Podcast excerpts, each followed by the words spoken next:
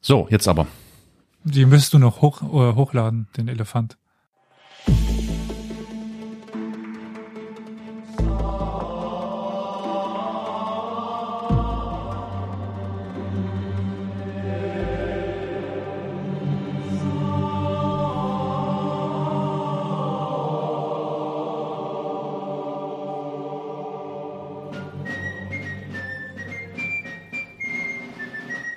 Herzlich willkommen zu Historia Universalis, dem Geschichtspodcast. Herzlich willkommen zu einer neuen Folge. An meiner Seite sind ganz herzlich willkommen, ganz schön viel herzlich heute, Carol in Dresden. Ich grüße dich herzlich und natürlich auch die HörerInnen. Sehr schön. Und der gute Olli in Köln. Moinsen, der Gruß geht raus. Ja, eine neue Folge, ein neues Thema. Aber bevor wir das genauer besprechen, wollte ich noch kurz zurückschauen auf die letzte Folge. Ich würde jetzt fragen, was haben wir denn besprochen? Aber ich glaube, das ist relativ schwer zu beantworten, da es ja doch eine vielfältige Folge war mit so kleinen Schlaglichtern. Aber habt ihr noch eine ganz grobe Ahnung, um was es ungefähr ging? Also du hast über allerlei Lebensgeschichten von verschiedenen Protagonisten referiert oder über verschiedene Protagonisten referiert. Zum Beispiel einen Elefanten. Äh, mehr fällt Das mir ist nicht mehr, ganz schön mehr Spoiler. fällt mir nicht ein. Spoiler Alert? Oh shit, ja, da müssen wir das rausschneiden. Dann nochmal. Spoiler Alert. Hä? Wieso? Ja, ich Das weiß nicht, ob du dich noch an den Clou der Story erinnerst, aber den Leute werden sie dann nochmal okay, sehen. okay. Dann nochmal. Äh, Du- alles gut, machen wir weiter. Du hast über verschiedene Protagonisten äh, verschiedene Lebensläufe wiedergegeben von interessanten Gestalten und Personen. Ah, schön. Aber in solchen Zeiten erstmal noch die Frage, wie geht's euch denn? Ge- Geht's euch gut? Ja, kann nicht klagen bisher. Toi, toi, toi. Ebenso bei mir. Habt ihr alle Masken und Handschuhe und kümmert ihr euch darum, eure Eltern, eure Großeltern nicht an, anzustecken? Äh, äh, da bei mir keine Notwendigkeit besteht, äh, da ich sie sonst ausbuddeln müsste. Entschuldigung, war etwas düsterer Humor. Äh, nee, aber ansonsten Masken natürlich, klar. Also wir sind, äh, wir werden in Kürze, weil äh, ist natürlich knapp, äh, selber welche machen Mhm. und dann äh, halte ich das für nur sinnvoll und ratsam, selbst genähte Masken niemanden. zu tragen. Ja, ganz im Gegenteil. Es kann nur helfen, dass man nicht jemanden ansteckt. Ja. Genau. Nein, Maske habe ich noch nicht, aber wird wohl bald nötig, ja. Aber so eine Batman-Maske, oder Olli? Das wär's. Aber die ist doch unten am Mund auf und an der Nase, das bringt doch nichts. Ist die, ach Mist, stimmt. Ja, nee, dann, dann, dann eine Bane, Joker-Maske Bane. oder Bane, Bane, genau, genau. Bane passt eher, ja. Es ist schon, es fühlt sich schon sehr, ähm, also es hat so, einen- so einen anarchistischen Touch gerade. Also ich, äh, Also ich dachte auch, ich müsste mir so ein Ding basteln, äh, wie sie bei den Pestarzten hatten, so, ein- so ein Schnabel. Mh, genau, stimmt, stimmt. Aber Was ist ja hatten die nicht, nochmal da reingelegt? Auf irgendwelche Gewürze, ich weiß auch nicht mehr. Mhm. ja, ja. Hm? Aber ich würde sagen, erstmal genug der ganzen Sache. Ich denke, auf, äh, von der Sache kriegt man auf anderen Kanälen genug mit und Ja, äh, ja, ja, ja, ja.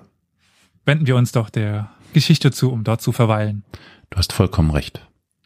Eigentlich wollte ich ja, wie häufig, äh, typisch auf der Landessprache be begrüßen. Aber das habe ich jetzt mal gelassen. Hm, Ich würde mich nämlich ganz gerne nach Italien begeben. Jetzt muss ich es doch wieder ansprechen, nachdem ich schon meinte, lassen wir das mal. Aber Italien ist ja momentan doch schwer getroffen. Ich hoffe zum Zeitpunkt, wo die Folge rauskommt, nicht mehr ganz so schwer. Und ähm, nach Genua gehen. Die Stadt Genua. Genua Hm.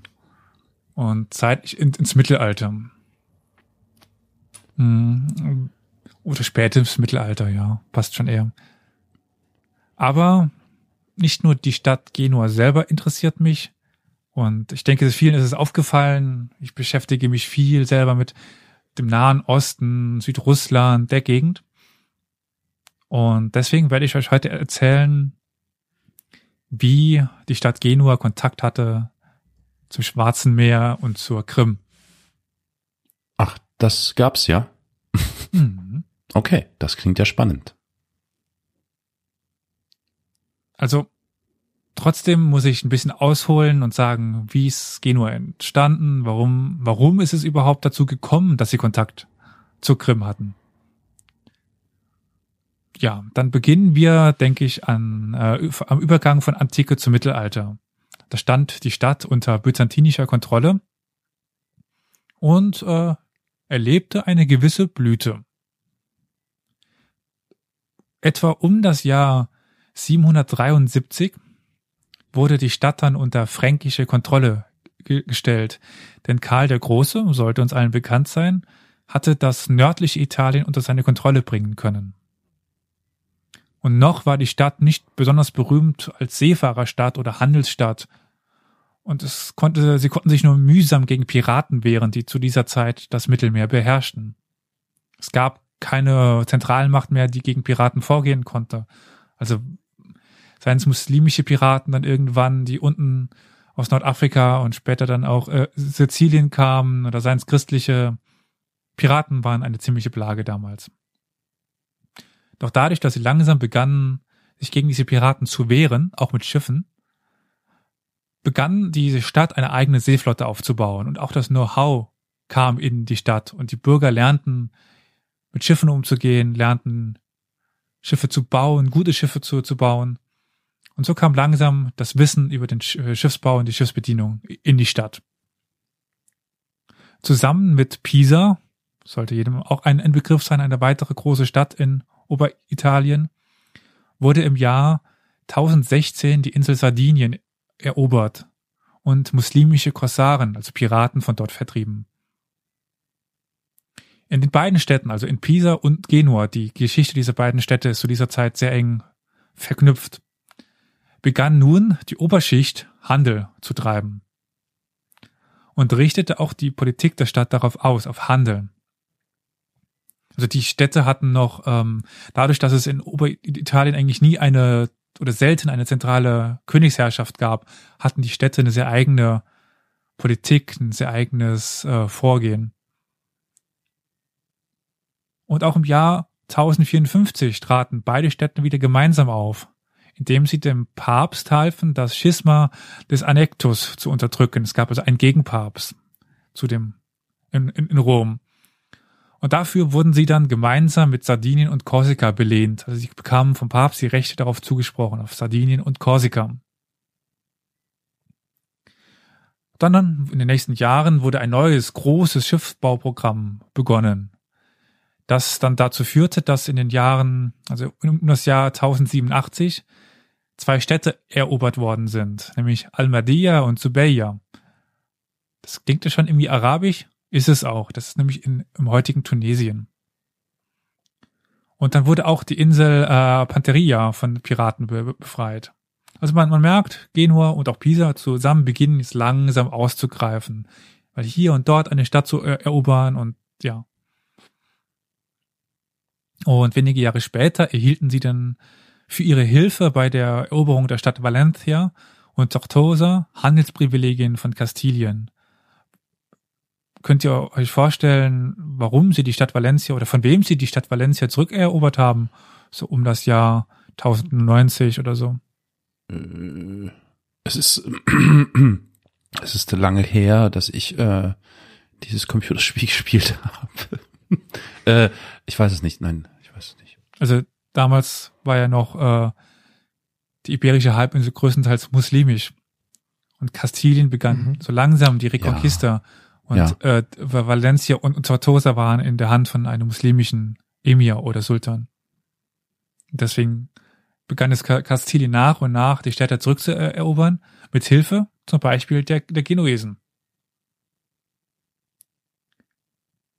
Aber man sollte jetzt nicht davon ausgehen lassen, dass sich die Genuesen davon leiten ließen, von ihren religiösen an Ansichten, also dass sie als wahre Christen auftraten und immer gegen die Moslems kämpften. Das war nämlich absolut gar nicht so. Weil im Namen Gottes, aber auch des Prophets.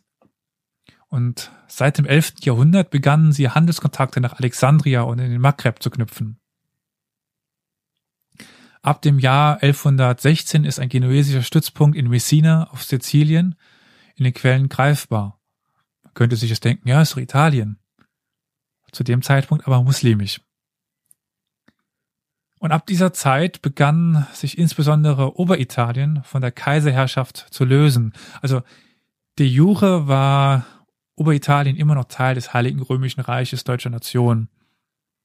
Aber die Städte begannen immer mehr eigene Politik zu, zu betreiben und nicht mehr auf den Kaiser zu, zu hören. Und das, das, also die Stadtbevölkerung erhielt ein immer stärkeres Selbstbewusstsein, eben als Stadt, als wir sind die Führungsschicht.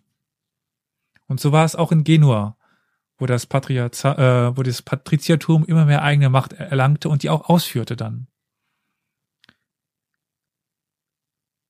Es gibt aber neben diesem reichen, den reichen Oberbürger oder der reichen Bürgerschaft gibt es auch den, natürlich den Adel. Und der zog, anders als in Deutschland zum Beispiel, wo er dann aufs, also in Deutschland war es meistens so, der Adel lebte auf dem Land, in seinem Landsitz oder seiner Burg oder seinem Schloss, wie, wie auch immer. Mhm.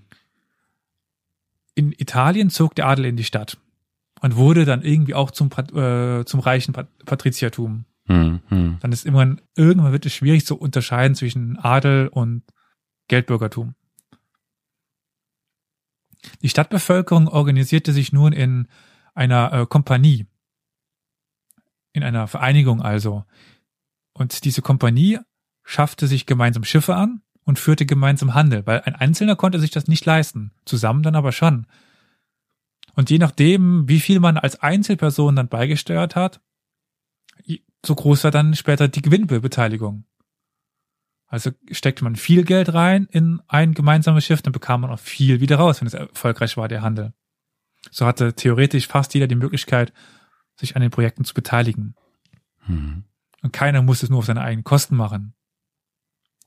Und wie es im Kapitalismus nun mal so ist, Geld kann man mit allem machen, also entwickelten sich auch bald die ersten Versicherungen gegen et etwaige Fehlschläge eines Projektes. Sei es durch Piraterie oder andere Gefahren weil es war gefährlich zu handeln. Hm. Aber man wollte abgesichert sein. Hm. Die exekutive Macht in der Stadt Genua lag in den Händen von Konsuln, immer noch, also Konsul aus der römischen Zeit übernommen. Und diese Konsuln stammten wiederum aus dem Kreis der Patrizier und der Adligen. Das war aber häufig nur vorgeschoben, also es gab den Konsul oder mehrere Konsule, je nachdem. Aber eigentlich gab es immer mehrere wichtige Familien im Hintergrund, die sich um die Führung der Stadt stritten und teilweise sogar mit Waffengewalt in der eigenen Stadt. Also es gab teilweise bürgerkriegsähnliche Zustände in der Stadt und nach außen haben sie immer noch gemeinsam gehandelt, aber in der Stadt haben sie sich die Köpfe eingeschlagen. Deswegen kann man die Situation in äh, Genua hm, selten oder eigentlich fast nicht mit der in äh, Florenz oder Venedig vergleichen, wo die Zentralmacht dann deutlich stärker war. Also Genua war im Inneren immer eine zerstrittene Stadt, immer. Mhm. Und die gehörte auch mal zu anderen Fürstentümern irgendwie dazu und äh, hatte mal einen, dann hatten die mal einen Mailänder Konsul, der irgendwie fürstenartige Strukturen entwickelte. Mhm.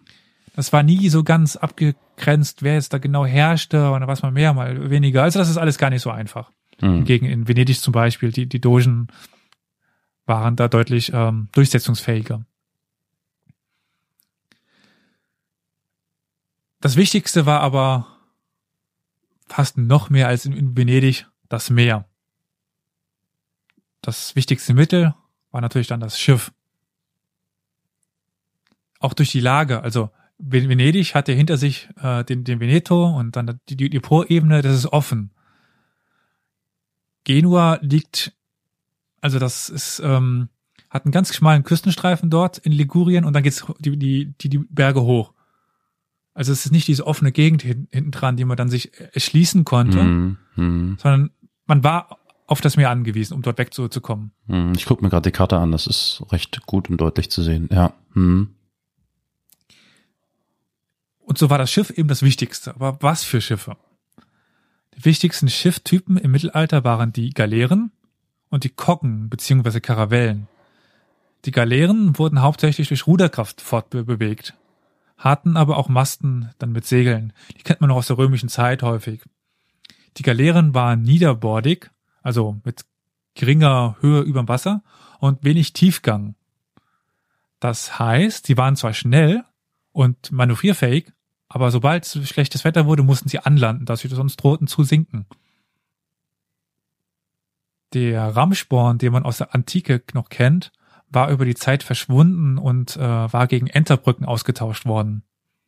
Also dann, dann ließ man eine, eine Brücke runter auf das andere Schiff und dann äh, ist man halt mit Soldaten auf das andere Schiff rüber. Auf dem Deck waren dann zu militärischen Zwecken Katapulte und Schleudern installiert worden, mit denen man dann auch Schiffe versenken und anzünden konnte.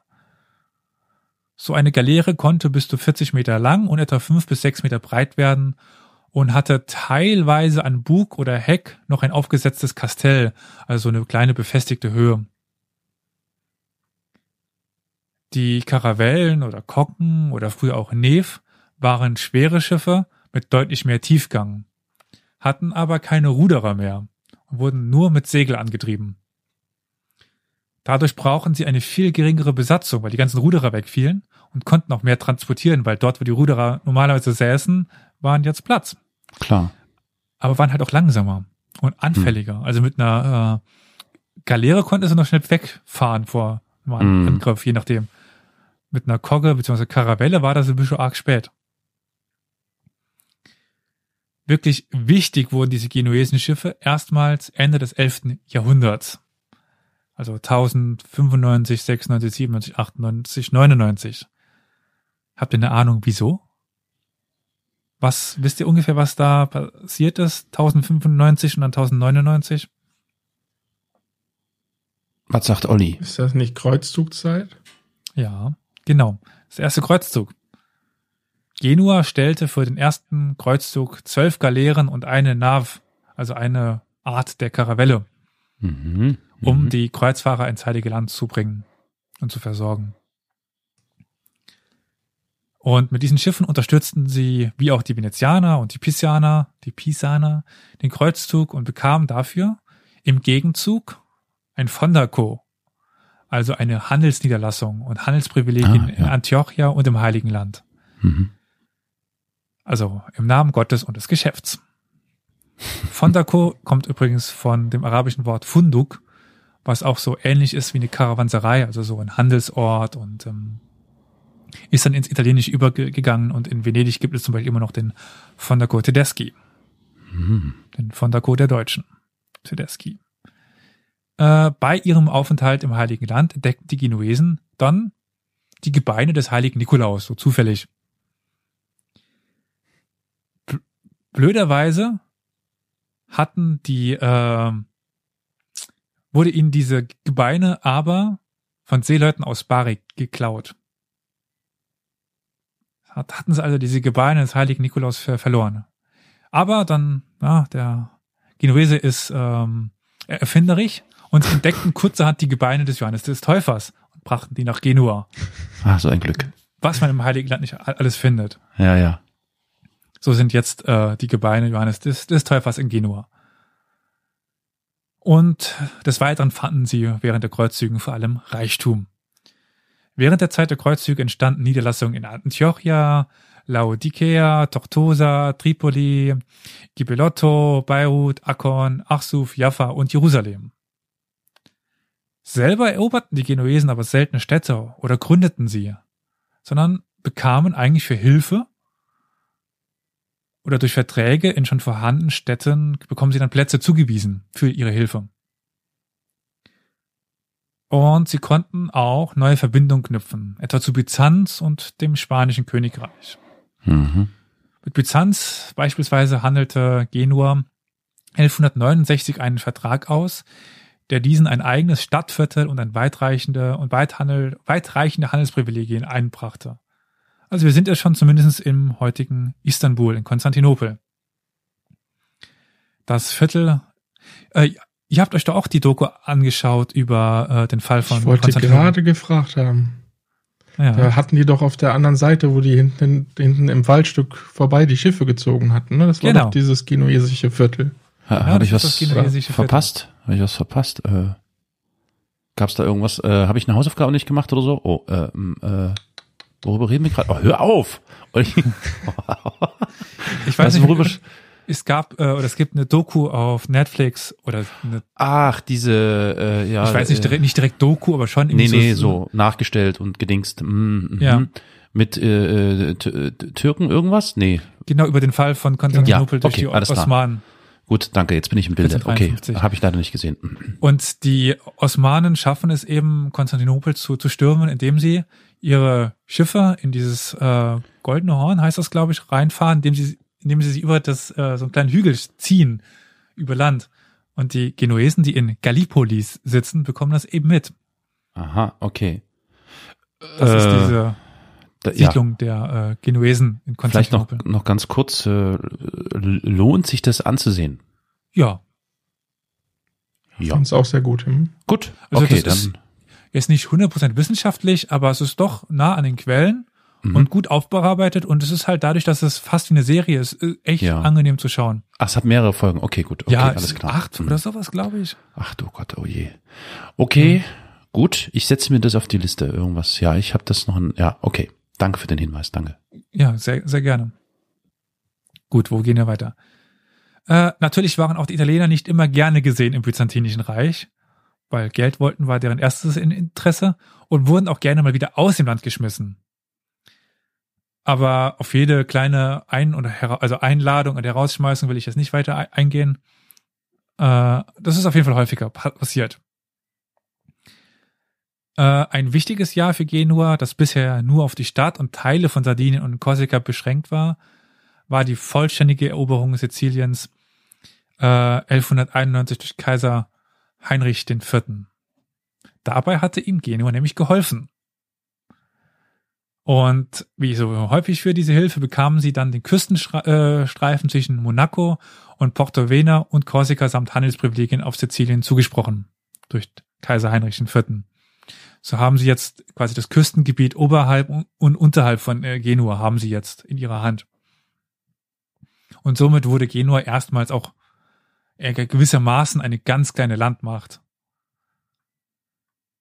In dieser Zeit begann in Genua auch eine rege Schriftlichkeit, angekurbelt durch die große Anzahl von Notaren. Weil ganz viele Handelssachen festgehalten worden ist, musste man das irgendwie machen und das haben eine große Anzahl von Notaren gemacht und so kam eine eben diese Schriftlichkeit. Aus diesem Schrifttum erfahren wir einiges über die Kontakte der Stadt. Beispielsweise in den Verträgen des Notars Giovanni Scriba erfahren wir, dass alleine seine Kunden Mitte des 12. Jahrhunderts 73 Geschäfte mit Nordafrika, 17 mit Spanien und Südfrankreich, 84 mit Sizilien, 14 mit Sardinien, 9 mit Salerno, Zentral- und Norditalien, 58 mit Alexandria, 43 mit Syrien und 20 mit dem Byzantinischen Reich gehabt hatten. Holla, die Waldfee. Das ist ja eine Menge. Also, ja. Und der Handel mit Nordeuropa taucht hier noch nicht mal auf, fand aber in ähnlichem Ausmaß statt. Okay. Mm, und wie ich es schon ein paar Mal angedeutet habe, war das immer so eine Sache mit der Regierung der Stadt. Die Familien konkurrierten miteinander, der Adel auch gegen das Bürgertum und mittendrin war immer noch irgendwie der Klerus. 1190 wurde die Republik einem Podesta unterstellt. Doch nur knapp ein Jahr später wurde das System wieder verändert. Nun wurde Genuas Regierung durch ein jährlich zusammenkommendes Concilium Regiminis bestimmt. Regiminis bestimmt. Dieses legte fest, ob die nächste Regierungsperiode durch einen Podesta oder ein Kollektivorgan mit der Bezeichnung Consoli ausgeführt werden sollte. Diese beiden Organisationen lösten sich in den folgenden Jahrzehnten und Jahrhunderten ohne erkennbares Muster immer wieder ab. Also mal war es ein Podesta, also ein alleiniger Anführer dieser Republik, oder mal ein, ein Kollektivorgan aus mehreren Leuten. Doch egal wie instabil die Politik war, die Geschäfte liefen weiter. Das 13. Jahrhundert war für Genua eine wechselhafte Zeit. 1204 verirrte sich der Kreuzzug der Vierte unter dem Einfluss von Venedig nach Konstantinopel und gründete das lateinische Kaiserreich, welches ganz klar unter dem Einfluss des mächtigen Rivalen Genuas stand. Mittlerweile war Venedig nämlich zum größten Rivalen von Genua geworden, weil beide um den Handel konkurrierten. 1246 bis 50 beteiligte sich Genua maßgeblich durch Schiffe und Versorgung am Kreuzzug Ludwig des Heiligen nach Damiette und konnte große Profite einfahren. Um aber wenige Jahre später, genauer im Jahre 1258, durch Venedig aus Akkon und damit größtenteils aus der Levante vertrieben zu, zu werden. Also wir sehen, so im 13. Jahrhundert, in der ersten Hälfte, versucht Genua vor allen Dingen in Ägypten und im Heiligen Land aktiv zu, werden, werden dann aber plötzlich vertrieben. Ja, das lassen sie nicht lange auf, auf sich sitzen. Und äh, im Jahr 1258, ähm, äh, 61, Entschuldigung, 1261 schaffen sie es, die äh, Dynastie der Paläologen in Konstantinopel wieder auf den Thron zu verhelfen was Genua natürlich gute Handelsprivilegien einbrachte in Konstantinopel und mit dem Byzantinischen Reich. Am 13. März 1261 hatte dann das Byzantinische Reich und Genua einen Handelsvertrag abgeschlossen. Der besagte, dass Byzanz niemals einen Friedensvertrag mit Venedig aushandeln dürfe, ohne Genehmigung von Genua. Und dass es keine anderen westlichen Macht, abgesehen von Pisa und Genua, erlaubt wäre, ins Schwarze Meer zu fahren. So, und jetzt sind wir langsam angekommen an meinem Ziel, nämlich im Schwarzen Meer. Man erkennt, die Genuesen wollen das Schwarze Meer für sich alleine haben. 1267 bekommen sie dann die Zulassung, die Niederlassung im, im Stadtteil Galata. Galatasaray sagt gleich dem einen oder anderen Fußballclub, äh, Fußballfan noch, noch etwas. Doch dessen nicht genug. Auch die Stadt Smyrna, die Nekroponte und die Insel äh, Chios wurden der italienischen Republik übergeben. Also in der Ägäis haben wir jetzt eine ziemliche Vorherrschaft der Genuesen. Aber Venedig ist nicht fern. Die waren, die warteten nämlich nur auf die Fehler Genuas. Und ja, es gelang ihnen auch. Aber erstmal konnten äh, die Genuesen weiter vorstoßen, vorstoßen in Richtung ja, Schwarzes Meer und Krim. Es wurden nämlich jetzt neue Siedlungen gegründet oder neue Niederlassungen. Und zwar, also genuesische, und zwar in Trapezunt, Amastri, Bikina, Kilia, äh, Kitatea und Tana und am wichtigsten Kaffer. Sagt euch der Name Kaffer etwas? Außer äh, ja, das, außer das genau. Kaffee. Ja, ja, ja, ist ja auch ein Schimpfwort eigentlich noch. Äh, nee, sagt mir leider nichts. Also, oder vielleicht doch. Also vielleicht hängt das gerade damit zusammen. Verdammte Scheibe. Oh. Äh, nee. Also in also, einem im Zeitalter von äh, Pandemien ist die äh, ist die Stadt Kaffer eine sehr wichtige. Mhm. Aber dazu nicht später dann mehr. Okay. Äh, und also ist in den zwölf, äh, in den wir sind ja jetzt in den 1260er Jahren. Damit trafen sie genau zur richtigen Zeit am Schwarzen Meer ein. Denn dort trafen sie jetzt auf ein sich neu etablierendes Reich. Wisst ihr, ihr welches? Wenn man so an unsere alten Folgen sich zurückerinnert. Wer etablierte sich denn 1260 in Südrussland, Kaukasus, in, in der Gegend? Die goldene Horde? Ja, exakt. Ich wollte eigentlich nur die Mongolen hören, aber die Goldene Horde. Also, ja. Also genau, die Mongolen beziehungsweise die, die Goldene Horde. Hat jemand aufgepasst? Ja, ich, ich ist ein bisschen wie in der Schule, man sagt, die Goldene Horde. Muss das mit mehr okay. Überzeugung. Ja, die Goldene Horde ist ja klar, okay. Ja. Das schneiden wir so. Ja. Und eben, also man kann sich das vorstellen, davor war die Seidenstraße ein zersplittertes Feld von Lokalfürsten, die sich gegenseitig bekämpft haben, von Reitervölkern und also es war fast unmöglich, über die Seidenstraße von der Krim bis nach China zu, zu kommen. Jetzt ist dieses riesige mongolische Weltreich da und die fördern den Handel und es gibt einen Zustand dann, der nennt sich Pax Mongolica, also der Frieden der Mongolen. Und man schafft es, von Kaffa, von der Krim aus bis nach äh, Peking zu, zu reisen, ohne behelligt zu, zu werden. Also Handel zu, zu treiben. Also die Seidenstraße blüht auf und genau dann treffen die, äh, die Genuesen dort an.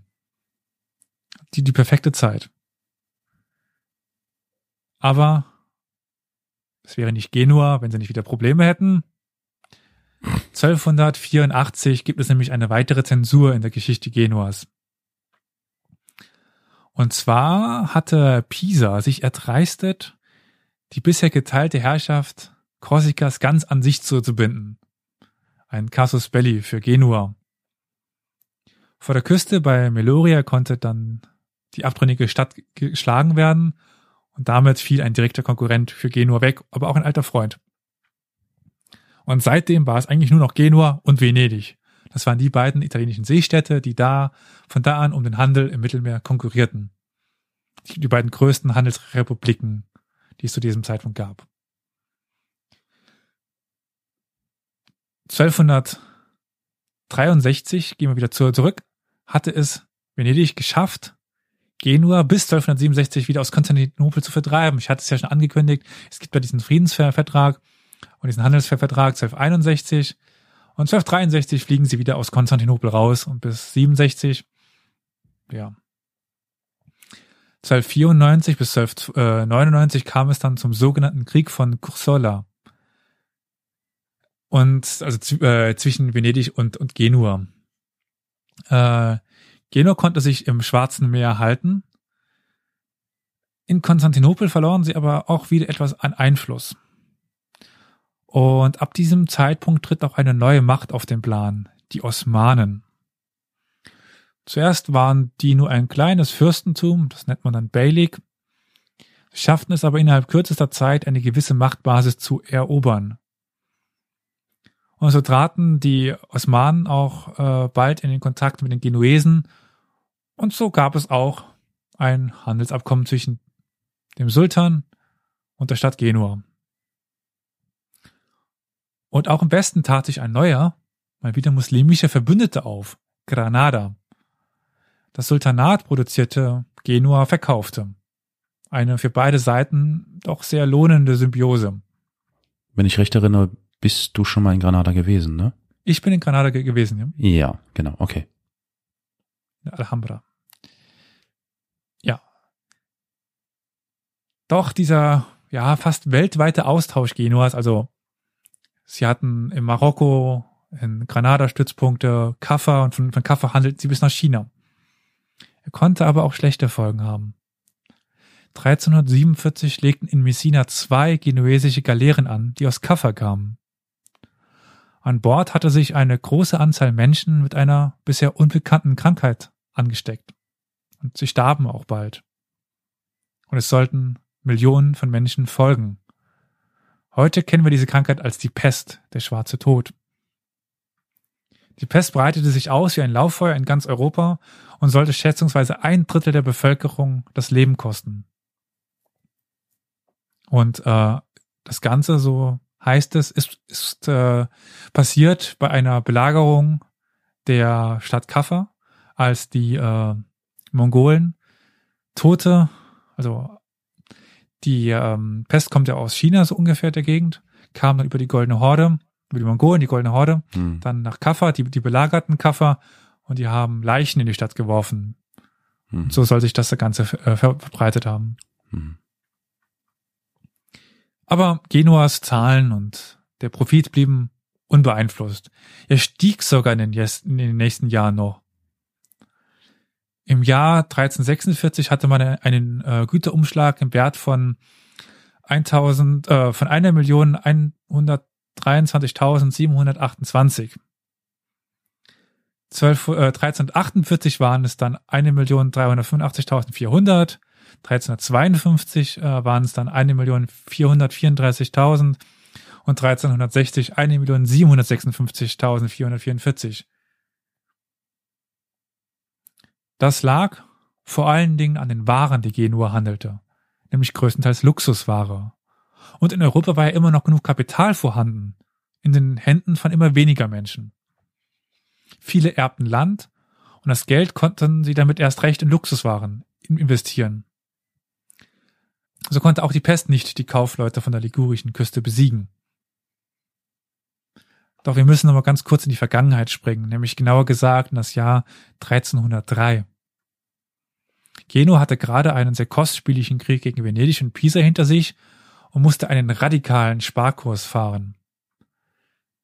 Wir erinnern uns an die ertragreichen Handelskontakte, aber die wurden hauptsächlich von Privatleuten unterhalten, nicht von der Stadt selber.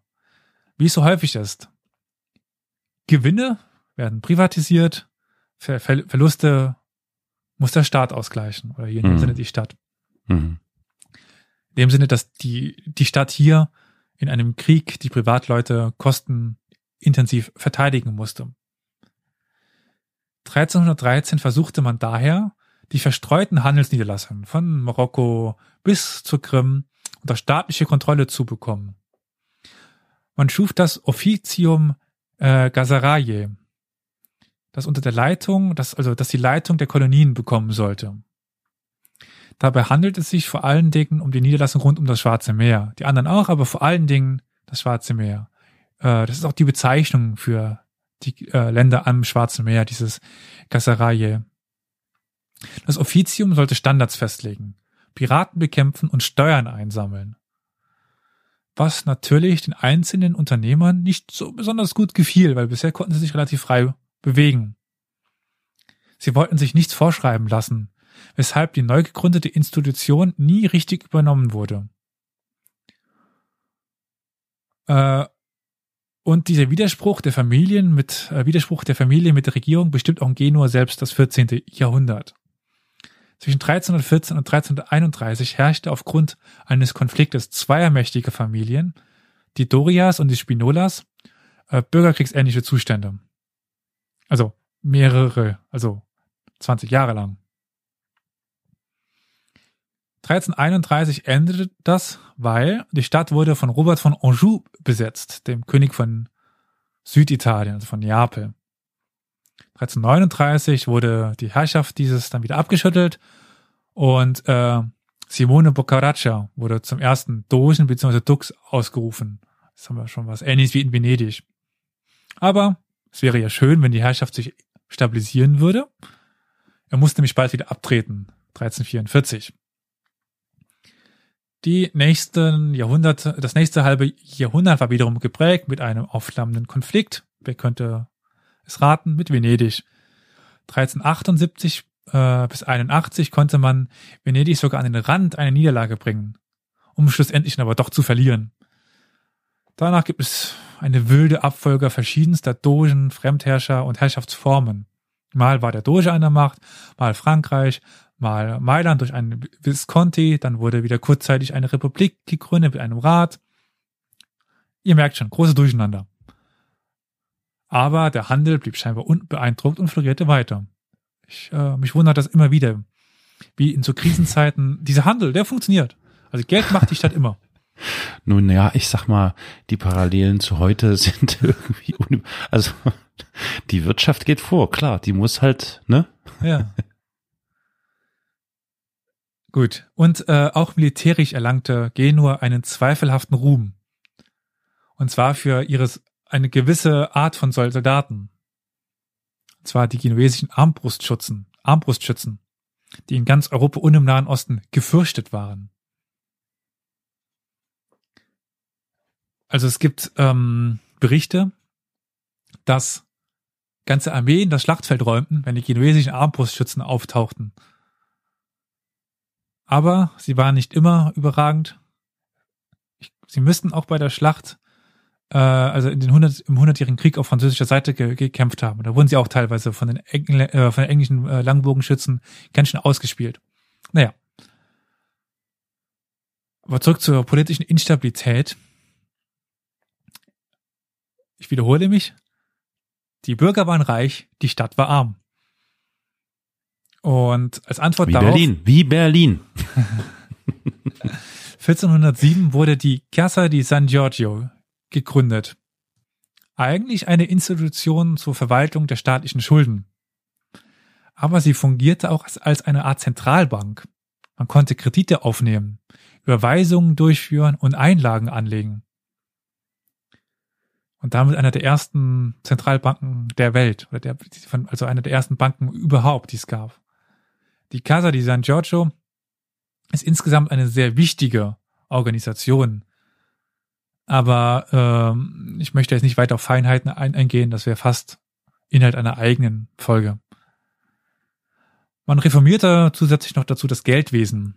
Unter anderem dadurch, dass man äh, nur noch Bargeld als Zahlungsmittel angenommen hat. Oder durch festgelegte Goldwechselkurse bei den Banken und zum Führen der Konten. Das 15. Jahrhundert führte dann noch zu weiteren Änderungen. Und zwar musste ähm, Genua in der zweiten Hälfte des Jahrhunderts den Verlust des Schwarzen Meeres an die Osmanen verkraften. Daraufhin wurden sie immer mehr gen Westen zur iberischen, äh, wichen sie immer weiter gen Westen zur iberischen Halbinsel aus. Und auf das Gold, auf das Geldgeschäft, was stark im Aufschwung war. So wurde irgendwann Genua zur Bank der Welt. Sie haben den Franzosen, den Spaniern, also den Königen haben sie so viel Geld geliehen. Ja. Doch zu dieser Zeit befinden wir uns ja eigentlich schon im Wechsel zur frühen Neuzeit und lassen das Mittelalter langsam hinter uns. Daher möchte ich mich nochmal zurückbegeben ins äh, Schwarze Meer und nochmal genauer auf die Krim schauen. Was für Venedig, dann Korfu, Kreta und Zypern war, war für Genua die Krim mit der Stadt Kaffa. Die Halbinsel Krim, seit äh, Jahren ja immer wieder in den Nachrichten, war schon seit der Antike ein Treffpunkt verschiedenster Kulturen und Völker. Und sie bot sich stets als Anlaufpunkt für den Handel an und spätestens mit der Ankunft der Mongolen eröffnete sich hier das Tor zu einem riesigen Handelsraum. Geschützt, wie gesagt, durch den Pax Mongolica, konnte man bis zum Gelben Meer und nach China reisen. Und diese Möglichkeit wollte sich natürlich niemand entgehen lassen. Und erst recht nicht die italienischen Seestädte. Wann aber genau die Genuesen das Schwarze Meer begonnen zu bereisen, ist nicht ganz genau zu erkennen aus den Quellen. Im 10. Jahrhundert war das Schwarze Meer ausschließlich durch die Byzantiner befahren. Diese hüteten ja auch äh, die Zufahrt zum Bosporus, die einzige Möglichkeit, überhaupt mit Schiffen ins Schwarze Meer reinzufahren. Manche Forscher legen die erste Fahrt der Genuesen dann auf den Wechsel vom 11. zum 12. Jahrhundert. Aber dagegen gibt es noch starken Widerspruch. Äh, andere Forscher gehen dann davon aus, dass ähm, selbst nach dem Kreuzzug von 1204, also diesem verirrten Kreuzzug, selbst da noch der, äh, die Zufahrt zum Schwarzen Meer durch italienische Seestädte begrenzt war. Zu diesem Zeitpunkt ging die Haupthandelsroute der Seidenstraße noch über Bagdad nach Ägypten und nicht in Richtung der Krim. Es waren noch keine Mongolen da. So macht erst das verstärkte Auftreten der italienischen Seestädte und damit auch der genuesischen Händler Sinn ab Mitte des 13. Jahrhunderts, seitdem sich eben die Mongolen dort etablierten. Die Venezianer waren wahrscheinlich aufgrund des Kreuzzuges von 1204 einige Jahre früher im Schwarzen Meer vertreten, würden auf lange Sicht aber nicht so gut mit den Genuesen mithalten können. So datiert der erste venezianische Handelsvertrag mit Soldaia, das ist das moderne Sudak, auf das Jahr 1206 der erste genuesische Vertrag aber auf das Jahr 1238. Diese beiden Verträge fallen kurz bzw. genau in die Zeit des Mongolensturms. Sardaya wurde erstmals 1223 erobert und 1239 erneut dem mongolischen Teilkanat der Goldenen Horde hinzugefügt. Auf die zweite Hälfte des 13. Jahrhunderts fallen dann die im ersten Teil aufgezählten wichtigen Ereignisse, die dazu führen, dass sich dann vor allen Dingen Genua im Schwarzmeerraum etablierte. Sei es die Niederlage in Syrien 1258 oder der Vertrag mit dem Byzantinischen Reich 1261. Das sind so die beiden Hauptpunkte. Aber Venedig gab sich natürlich nicht geschlagen im Kampf um Handelseinfluss im Schwarzen Meer. Beispielsweise gründeten sie schon 1261 eine neue Niederlassung in Trapezunt, und 1265 eine weitere Niederlassung in Soldaia. Doch lange ließen sich, äh, ließen die Genuesen das nicht auf sich sitzen und gründeten eine eigene Niederlassung in Kaffa, das gefährlich nahe an Soldaia lag. Daraufhin begann sich der Handelsstrom von Soldaia nach Kaffa zu wenden, warum unter anderem die Venezianer alsbald einen neuen Hafen für ihre Kolonie suchten. Diese fanden sie in Tana. Das schon nicht mehr auf der Krim liegt, sondern nur noch am Asowschen Meer. Wenn ihr euch vorstellt, das Schwarze Meer und dann ist ja im Nordteil ist ja die, diese Krim-Halbinsel. Auf der rechten mhm. Seite gibt es ja dann zum heutigen Russland hin dieses kleine Teilmeer des Schwarzen Meeres. Das ist das Asowsche Meer. Mhm. Und an dessen Ende ganz im Nordosten liegt Tana. Aber kehren wir erstmal zu Kaffa zurück. In der Forschung wurde nämlich schon viel darüber diskutiert, wann und wie genau Kaffa gegründet worden ist, also das genuesische Kaffa. Zuvor gab es da wohl eine griechische Siedlung, die entweder den Namen Kafas trug oder die Gegend trug den Namen. Das ist nicht ganz klar. Also es gab diese griechische Siedlung, aber man weiß nicht, ob der Name jetzt nur für die Siedlung war oder für die Gegend. Als Zeitraum der Gründung werden oft Jahre zwischen 1268 und 1274 genannt. Vielleicht auch etwas früher, das ist aber nicht genau zu ermitteln. Was wir auch nicht genau wissen, ist, wer Kaffa gründete. Vielleicht war es die Stadt selber, also Genua, oder es waren reiche Investoren, die eine Verbindung oder eine, eine Verbindung mächtiger Familien, also eine Kampagne. Insgesamt gibt es mehr Fragen als Antworten über die ersten Jahrzehnte dieser neuen Stadt. Aber schon 1281 hatte die Stadt eine Verwaltung und einen genuesischen Konsul. Und immer mehr Quellen machen ein deutliches Bild dieser Kolonie möglich. 1313 wird Kaffa dann auch zum ersten Mal mit Stadtrecht in Verbindung gebracht und 1316 oder 1317 ist zum ersten Mal ein Bischof nachweisbar. Und dieser Bischof äh, bekam ein Gebiet als Diözese zugesprochen, die sich von Varna bis nach Sarai und vom Schwarzen Meer bis nach Südrussland ausbreitet. Also ein riesiges Gebiet und er ist der einzige, er ist der, er ist der verantwortliche Bischof.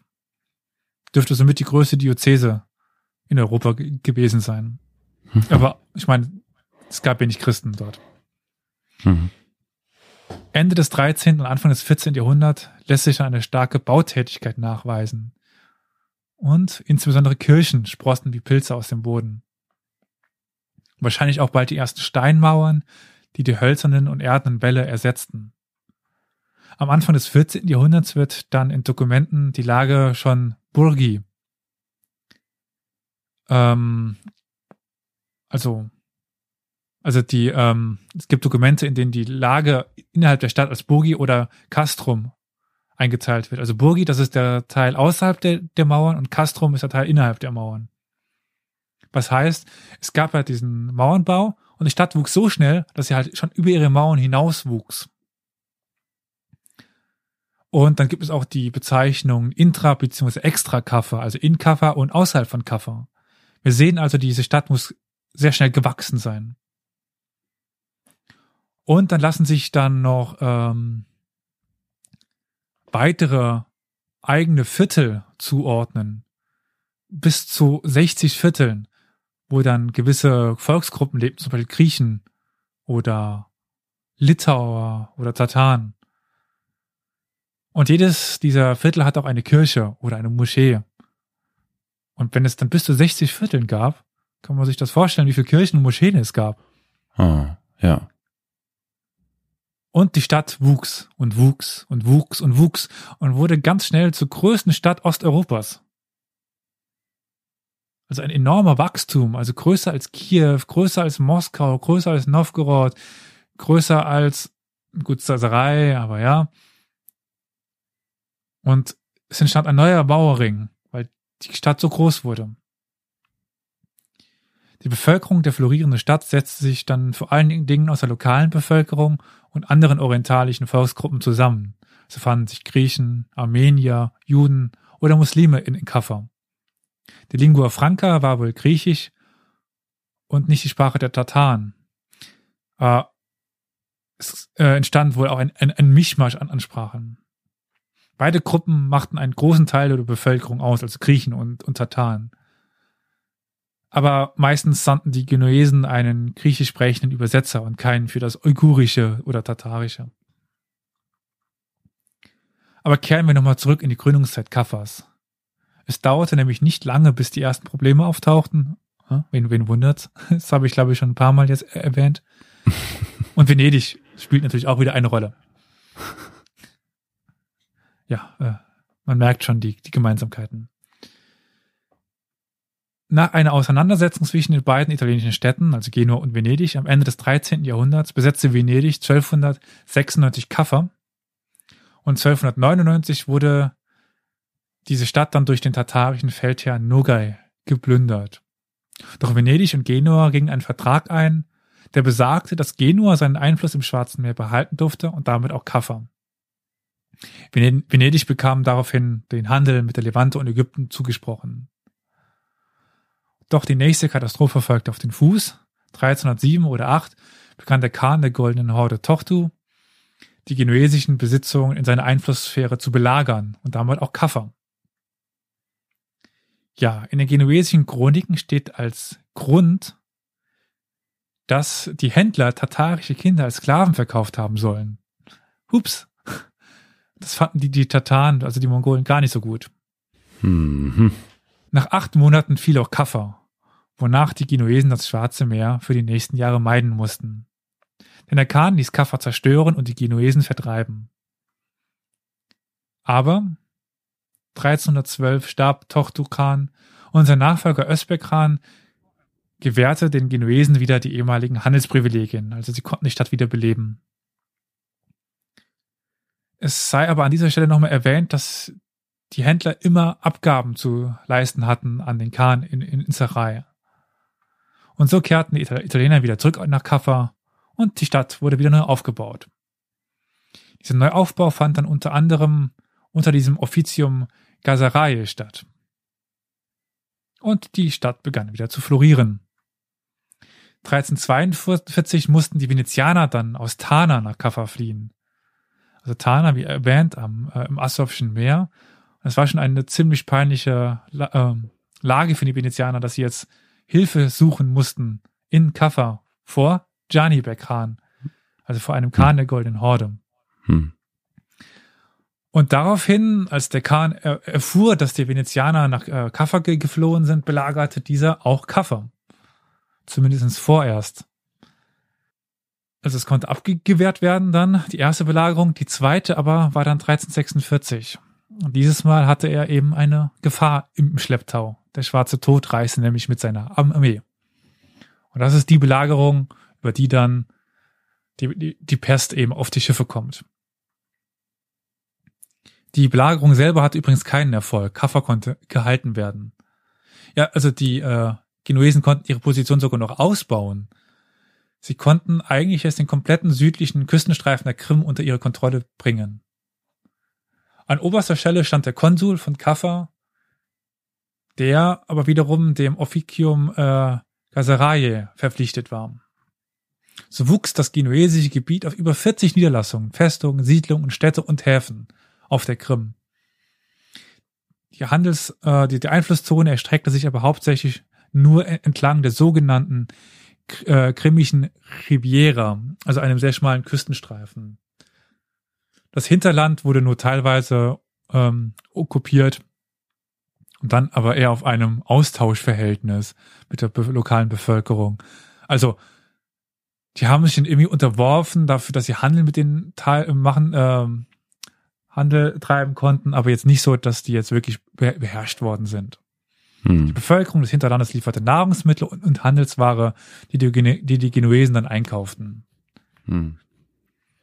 Dabei profitierte Genua von der inneren Zerstrittenheit der Goldenen Horde, die nicht mehr gegen Genua vorgehen konnten. Aber, und das ist hier ein wirklich großes Aber, die Pax Mongolica zerbrach zu dieser Zeit. Also, es gibt ja vier Nachfolger von ähm, Genghis Khan. Und danach beginnt sich das große mongolische Reich langsam aufzulösen. Und in diesem Zerfallsprozess dieses großen Reiches beginnt auch der Freihandelsraum zu zerbrechen, weil es immer mehr untereinander verfeindete Fürsten gibt. Und so kann man eben nicht mehr von der Krim bis nach Peking handeln. Und äh, so können die Genuesen auf der Krim eben nicht mehr die teure Seide bekommen oder andere Waren aus China.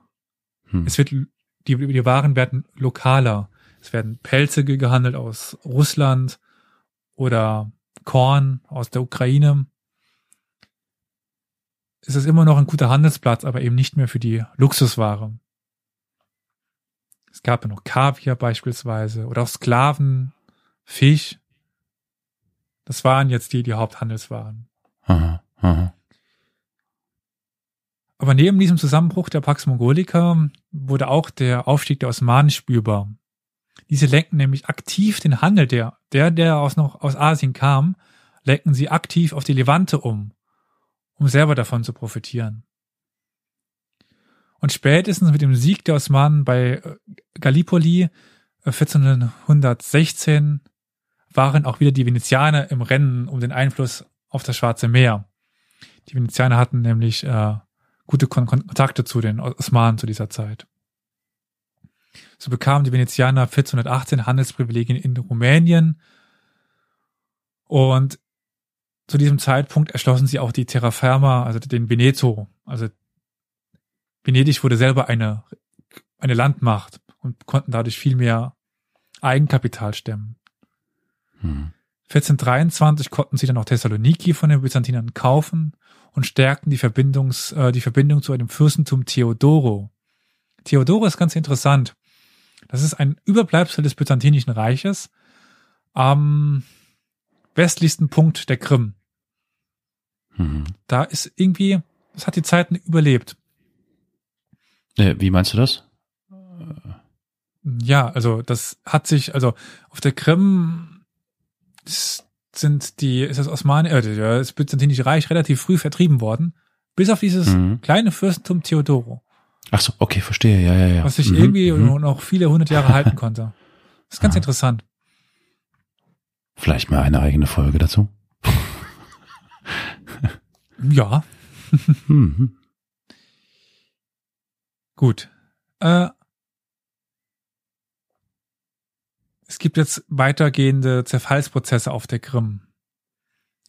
Und zwar 1427 versuchte sich dort ein Devlet Berdi unabhängig zu machen, scheiterte aber, also unabhängig von der Goldenen Horde zu machen. Doch diese konnte nie mehr so wirklich die Kontrolle über die Krim erlangen, nur so mehr oder, oder weniger. Und in den 1440er Jahren gab es dann einen neuen Prä äh, äh, Prätendenten auf den Thron der Krim.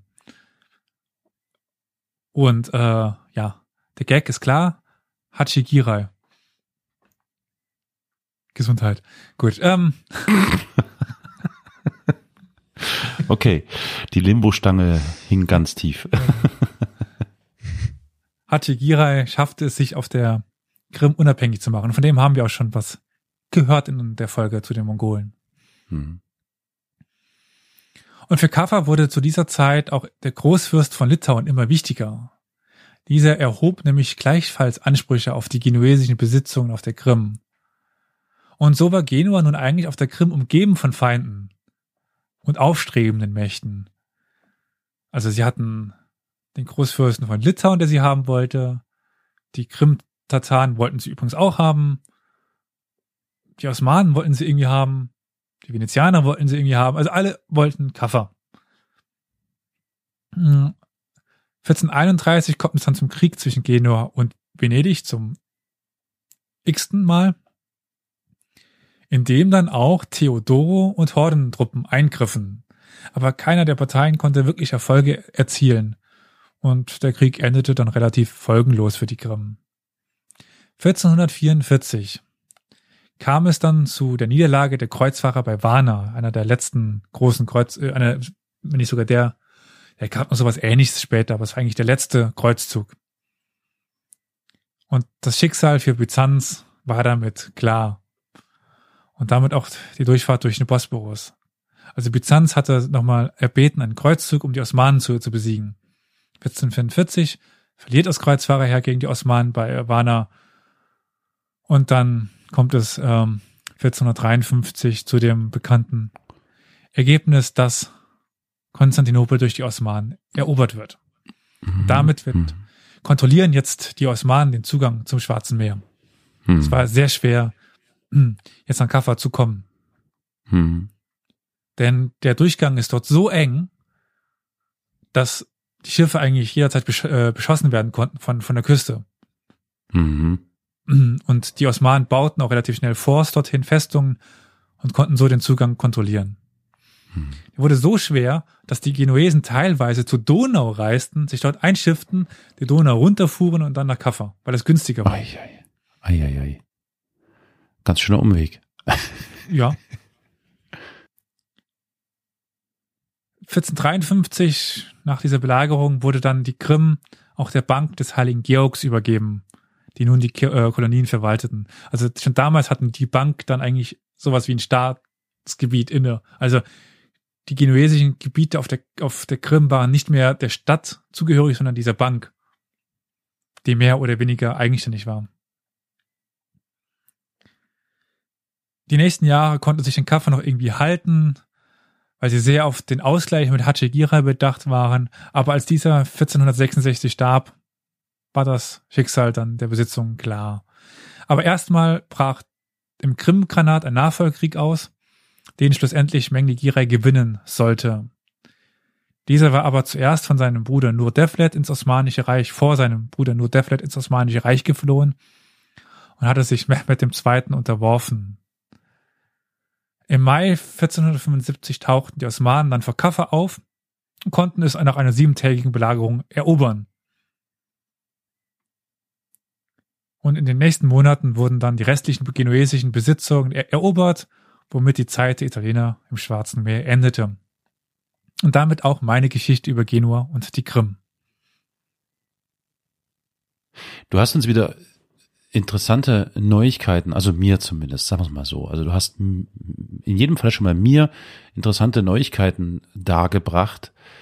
Genua ist jedem ein Begriff. Es ist auch jedem klar, dass aufgrund der Lage, die diese Stadt hat, äh, gewisse äh, Handelsbeziehungen oder Kolonisierungs- oder ähm, ähm, Eroberungsmächte äh, dort erwachen. Dass es aber genau in diese Richtung ging, das war mir gänzlich neu und ist sehr spannend, gerade weil das jetzt so eine wunderschöne Verwebung ergibt mit den Themen, die wir eben da schon Goldene Horde bis hin zu den Osmanen äh, angeschnitten haben. Ich finde das sehr interessant. Ich habe mir jetzt gerade, wenn ich das kurz sagen darf, äh, jetzt zum Schluss so ein paar Bilder der Stadt von Kaffa, heute heißt die Stadt äh, Feodosia, sowas, ja, Feodosia, ähm, angeguckt. Und das ist eine, also, also die Bilder, die ich hier sehe, sind sehr reizvoll und vermitteln zumindest ein, ein der, klein der wenig. Stadt. Ja, ja, definitiv. Ja, ja, das, so also, dahin. Ja, also es vermittelt schon ein klein wenig das Gefühl von diesen Bemühungen, die die hatten, um dahin zu gelangen, jetzt eben gerade zuletzt, wie du beschrieben hast, dass es so schwer ist, weil alles dort so knapp und eng ist, dass die sich der Gefahr ausgesetzt haben, beschossen zu werden. Äh, das sieht man hier ganz gut auf einigen Bildern. Das ist schon wirklich sehr spannend, ja. Also das finde ich auch sehr reizvoll, wenn ich das so sehe. Also vielen Dank für diese Neuigkeit, die ich erfahren habe. Ich habe wieder einen, einen weiteren Platz auf äh, dem Globus gefunden, der sehr interessant ist und der sozusagen auf meine To-Do-List äh, landet. ja, ich habe jetzt viel weggelassen, was den äh, Westen an, angeht, die Beziehung von Genua zu Spanien oder zu, zu Marokko. Mhm. Da gibt es auch noch viel, was ich jetzt weggelassen habe, weil ich mich vor allen Dingen auf äh, die Krim begrenzen wollte. Aber ja, ich habe mir auch vorgenommen, wenn mal die ganze Situation dort entspannter ist. Ja, ja. Und das mal äh, politisch geklärt ist, Na, das ich will mich nicht dauern. äußern jetzt irgendwie, also. Ja, ja, ist schon klar. Okay, verstehe schon. Ja, ja, aber klar, klar. Es ist definitiv ein, ein Besuch wert. Ich meine, für, für mich sowieso, hm. also auch dann Südrussland, Astrachan oder so, so weiter. Ja, ja. Das äh, reizt mich schon, da mal vorbeizuschauen. Und die Krim ist einfach wunderschön. Hm, hm, ja. Sieht auf jeden Fall wirklich sehr, sehr interessant aus. Also vielen Dank dafür. Ich fand's sehr spannend und interessant und vollkommen neu mir wieder mal. ich ahnungsloser. Ja, mir war es auch nicht bewusst, dass sie soweit dann ihre ja, Stationen hatten. Auf jeden Fall was Neues. Also wenn man sieht ja auf der Karte, also äh, meine Quelle ist jetzt gerade so die Wikipedia und man sieht ja so bei der Geschichte von Genua, wo die überall ihre ja, äh, äh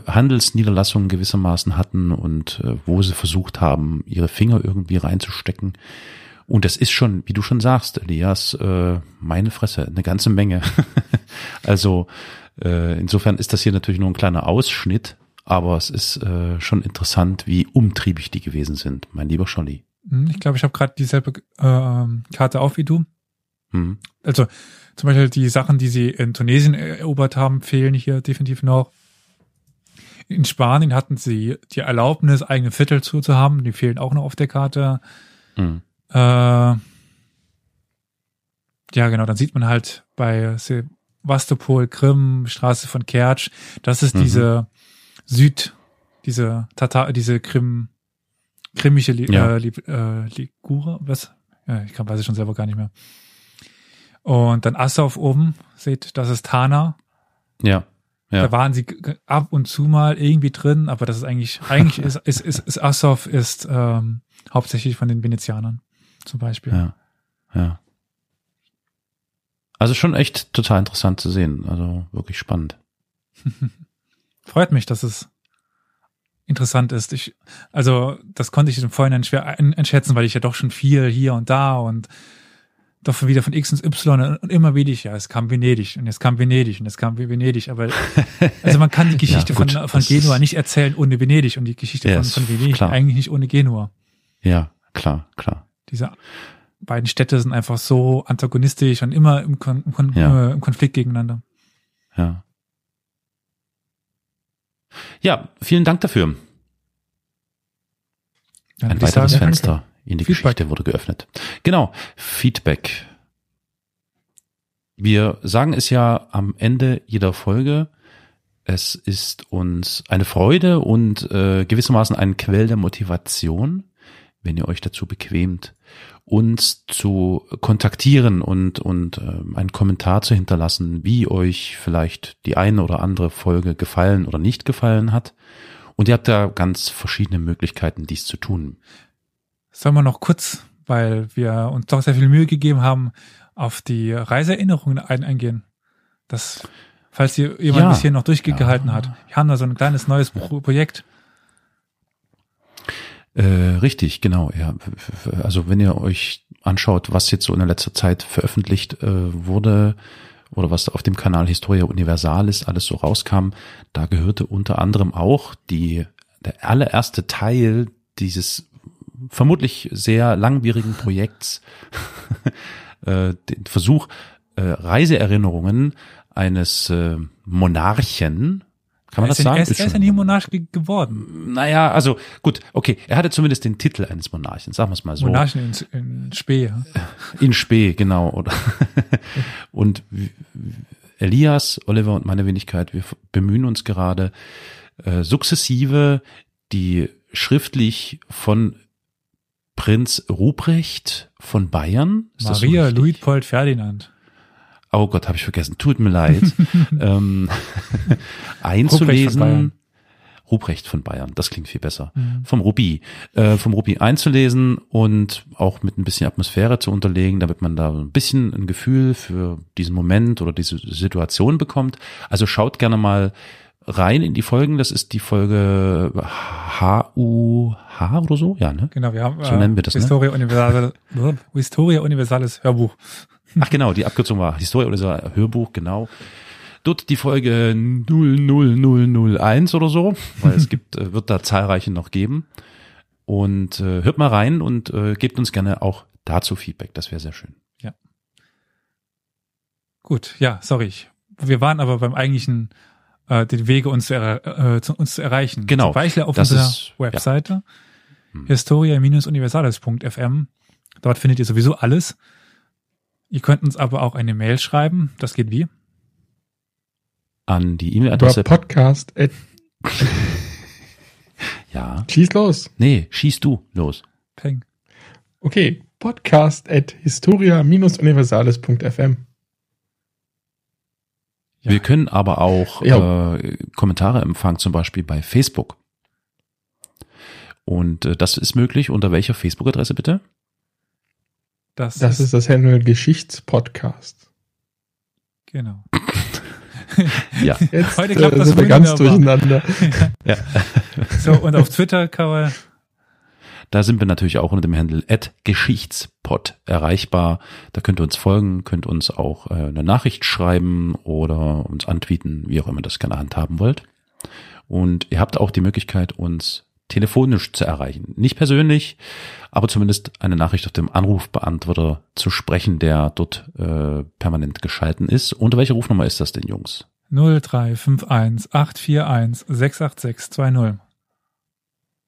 Und zu guter Letzt äh, dürfen wir natürlich nicht versäumen, auf den YouTube-Channel von Historia Universalis hinzuweisen, der da lautet. Derselbe Name mit dem Zusatz genau. der Geschichtspodcast. Super, super. Gut. Ach so, ja, ansonsten, wie üblich der Hinweis, wenn ihr es noch nicht getan habt, dann geht bitte gern auf die Podcast-Plattform eurer Wahl. Also mir fällt jetzt ad hoc zum Beispiel Apple Podcasts ein oder Google Podcasts. Und dort gibt es in der Regel immer die Möglichkeit, äh, vielleicht irgendwie Sterne für äh, ja, von eins bis fünf in der Regel ähm, abzugeben, wie einem da der Podcast gefällt und unter Umständen auch noch eine kurze Rezension zu schreiben, was gut ist, was äh, besser gemacht werden kann oder ähnliches. Tut das bitte gern, das freut uns immer sehr. Ja, da bleibt nicht mehr viel zu sagen, außer bleibt gesund, schützt Richtig, euch, ja. schützt eure Mitmenschen und ich hoffe, dass wir uns das nächste Mal in einer Zeit hören, in der wir das nicht mehr unbedingt sagen müssen. Ja, drück mal die Daumen. Also, ja, bleibt gesund. Oliver, ciao, ciao. Elias, bye, bye. Wiederhören. Ciao, bis dann.